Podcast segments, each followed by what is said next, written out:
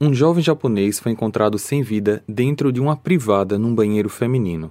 O corpo estava numa postura muito bizarra.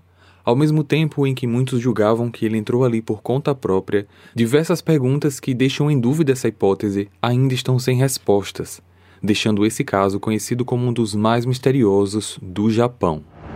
Olá, misteriosos! Eu sou Fábio Carvalho e esse é o projeto Arquivo Mistério mas antes da gente começar o caso de hoje, eu gostaria de saber se você está nos escutando pelo aplicativo da Orelo.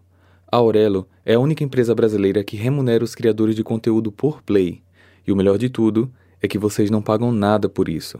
Basta baixar o aplicativo e escutar a gente por lá. Orelo. Para ver as fotos do caso de hoje, basta seguir a gente no Instagram, arroba Arquivo Mistério. Recados dados, vamos para o caso de hoje.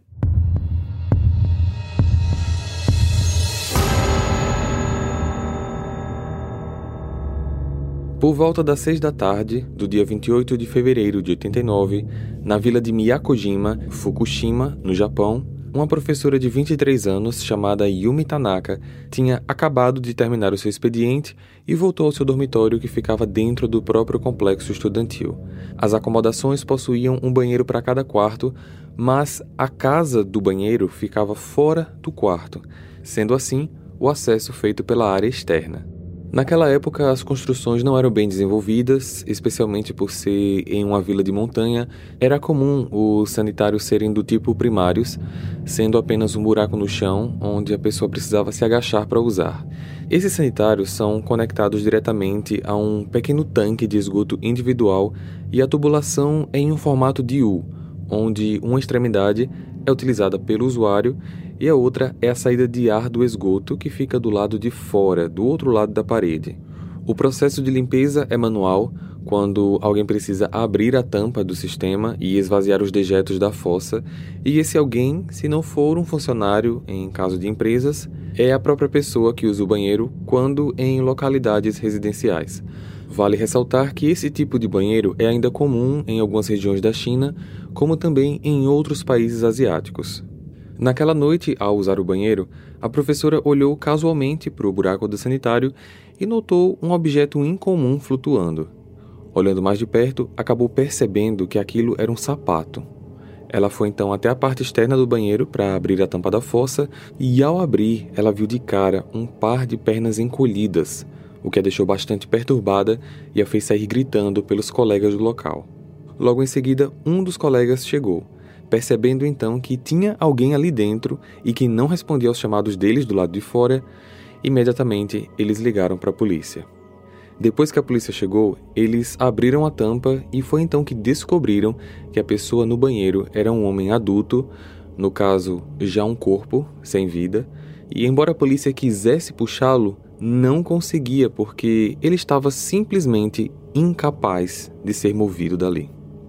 Os policiais tiveram que mobilizar reforços da polícia da província de Fukushima, além da ajuda também de três bombeiros, e mesmo assim foi necessário usar uma escavadeira e um guindaste para desenterrar todo o cano do sanitário e depois serrá-lo.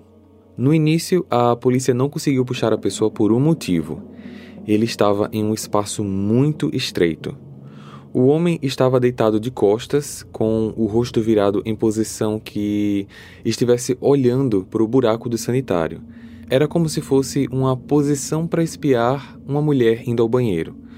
O corpo estava dobrado com as mãos cruzadas sobre o peito, segurando um casaco que estava bem dobrado. A parte superior do seu corpo estava despida e ele também estava descalço. A identificação inicial foi prejudicada pelo fato de que o corpo estava coberto de excrementos fisiológicos e somente após um longo banho e que o corpo foi completamente limpo, sua identidade foi revelada. Por ser uma região de aldeias, ou seja, o lugar era bem pequeno e todos ali meio que se conheciam, a revelação do corpo chocou a todos, pois se tratava de Naoyuki Kano, um jovem de 26 anos, membro ativo da comunidade do Clube de Jovens da Vila e que trabalhava numa usina local. Um rapaz que gostava de música, esportes e via a vida de forma positiva. Ele também se preocupava com os problemas que cercavam o vilarejo, então muito bem conhecido por todos da região. Naoyuki era conhecido da professora através do namorado dela. Depois que a professora sofreu alguns assédios por telefone, ele e o namorado dela ajudaram a gravar algumas ligações e entregar à polícia. Naoyuki estava desaparecido desde o dia 24 de fevereiro e foi encontrado sem vida no dia 28.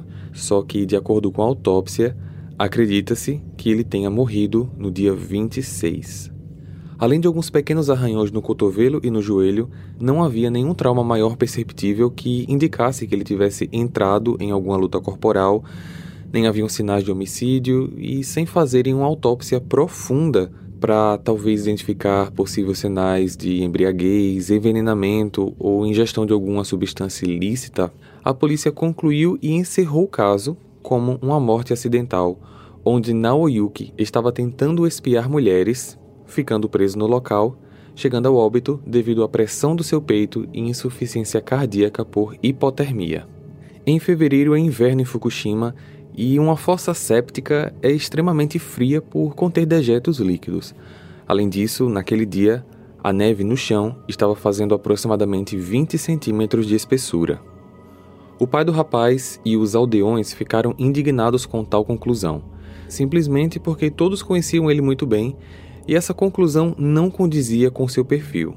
Ele era mais conhecido por ser uma pessoa sociável, a comunidade o tinha como um exemplo a ser seguido por todos ali e por isso não aceitaram essa justificativa de associá-lo a um homem pervertido capaz de espionar mulheres em seus momentos íntimos.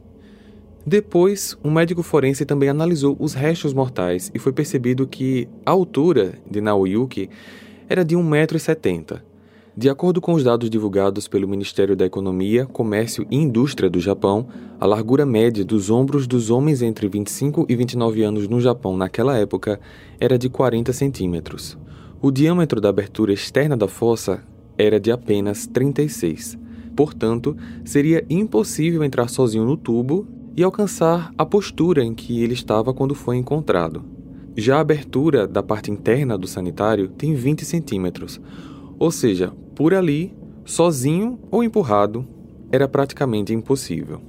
Foi a partir daqui que diversas perguntas ficaram no ar. Partindo do pressuposto que Naoyuki estava realmente desesperado para espionar mulheres, como ele não saberia que era impossível entrar no cano, muito menos sair ileso dali? Além disso, quem em sã consciência iria querer entrar numa fossa e literalmente mergulhar em fezes e urina? Se apenas dermos o benefício da dúvida, mesmo que ele estivesse realmente desesperado para espiar, como ele conseguiria enxergar se aquela posição em que ele foi encontrado não te dava qualquer luminosidade? E mesmo que alguém tenha o matado, como conseguiriam colocar um homem grande daquele em um espaço tão pequeno sem causar maiores danos ao corpo? Tem uma outra dúvida que envolve os sapatos dele porque Naoyuki foi encontrado descalço. Na fossa tinha apenas um sapato, o sapato que a professora viu no início. A polícia conseguiu encontrar o outro sapato dias depois, no leito de um rio que ficava bem longe da cena do crime. Como e por que esses dois sapatos estavam em locais tão distantes? Eram muitas perguntas praticamente sem respostas. Alguns criaram até uma teoria de que a própria professora matou Naoyuki, e nessa teoria era alegado que eles não entendiam como que ela conseguiu ver um sapato dentro de um buraco escuro em um banheiro mal iluminado. Será que a professora tirou a vida de Naoyuki e queria forjar como uma morte acidental? Só que essa especulação não conseguiu ser fundamentada por nenhuma evidência nem suspeita. De acordo com o pai de Naoyuki, na noite anterior ao desaparecimento, ele participou de uma reunião social da comunidade e saiu uma da manhã, mas, como era de madrugada e os membros da sua família já estavam dormindo, ninguém o viu chegar em casa para informar a exata hora ou o estado em que ele chegou. Durante a manhã do dia 24, por volta das 10 horas, enquanto o pai assistia TV na sala, Naoyuki lhe disse que estava saindo para resolver algumas coisas, mas o pai apenas o ouviu falar, ele não o viu fisicamente. Naoyuki saiu e desde então ninguém o viu mais. A ausência de Naoyuki não foi estranhada pelos pais porque o filho já possuía o hábito de sair muitas vezes e o fato dele não voltar por um dia ou dois, principalmente nos finais de semana, não deixava a família preocupada. Só que a falta de contato e a ausência de quaisquer informações nos dias seguintes começaram a preocupá-los. 24 de fevereiro de 89 foi um dia especial para todos os japoneses. O imperador Hirohito, que esteve no poder por 63 anos, faleceu devido a uma doença. O funeral seria realizado naquele dia. Todo o país tinha tirado um dia de folga para apresentar condolências ao imperador. Coincidentemente, 24 de fevereiro foi uma sexta, e a professora Yumi aproveitou esses três dias de folga para visitar os parentes em uma outra cidade e não retornou à escola até a terça-feira, dia 28. Durante esse período, ela não esteve no dormitório e, por serem amigos, Naoyuki saberia que ela não estaria lá. Sendo assim, como que ele entrou no sanitário no dia 24, digamos, sabendo que ela só iria retornar no dia 28.